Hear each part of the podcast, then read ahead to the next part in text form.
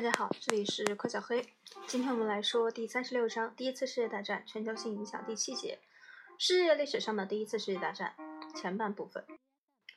粗看第一次世界大战前后的全球，他们所显露出的变化相当少。欧洲的边界虽因四大帝国的消失而不同，但就整个世界而言，欧洲的统治似乎并没有减弱。英国、法国和其他帝国仍然统治着与一九一四年以前一样多的海湾殖民地。实际上，他们的领地甚至更大，因为他们这时控制了以前曾在苏丹统治下的中东领土。欧洲的全球霸权在第一次世界大战后比大战前看上去要更完整。不过，在这一表面之下，形势却完全不同。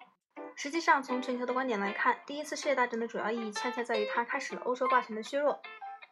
这一过程在第二次世世界大战之后宣告完成。这一削弱至少表现在三个方面：经济衰落、政治危机和对殖民地的控制日益减弱。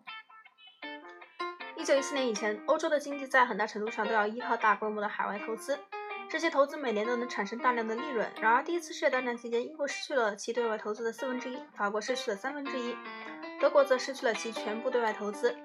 这一趋势的完全改变，从美国所具有的新的金融实力中可以看出来。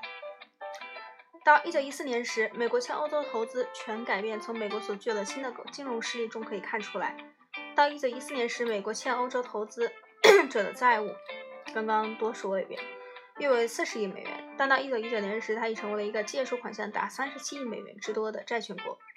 到一九三零年时，这个数字已上升到八十八亿美元。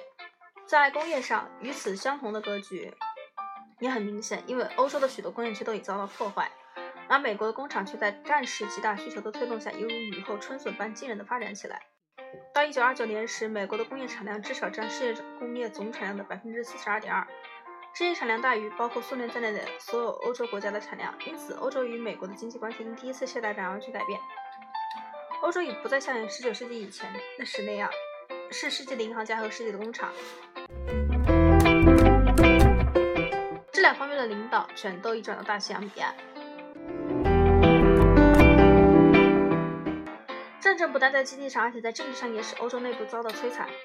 1914年以前。欧洲已是近代基本的政治思想和政治制度的发源地。正如我们所看到那样，这些思想和制度理想已波及全球各个角落。然而，政治的浩劫却使欧洲人士气沮丧，失去信心。在欧洲大陆的各个地方，古老的秩序正在受到怀疑和挑战。英国首相劳和乔治在1919年3月的一份秘密备忘录中写道：“在反对战前形势的工人中间，存在着一种不仅是不满，而且是愤怒和反抗的强烈意识。”所有现存的政治、社会和经济方面的秩序都受到了欧洲各地广大人民的欢迎怀疑。在这一革命的紧要关头，许多欧洲人都期待美国的威尔逊和苏俄的列宁这两位非欧洲人的指导。威尔逊的十四点和平纲领引起了一场民主愿望和期望的骚动。一九一八年十二月，当威尔逊踏上欧洲血染的土地时，广大民众以发狂的热情把他当作人类的国王、救世主、和平王子来欢迎。他们贪婪地聆听着他有关和平和安全的远景规划。然后后半部分我们会在下一节说了。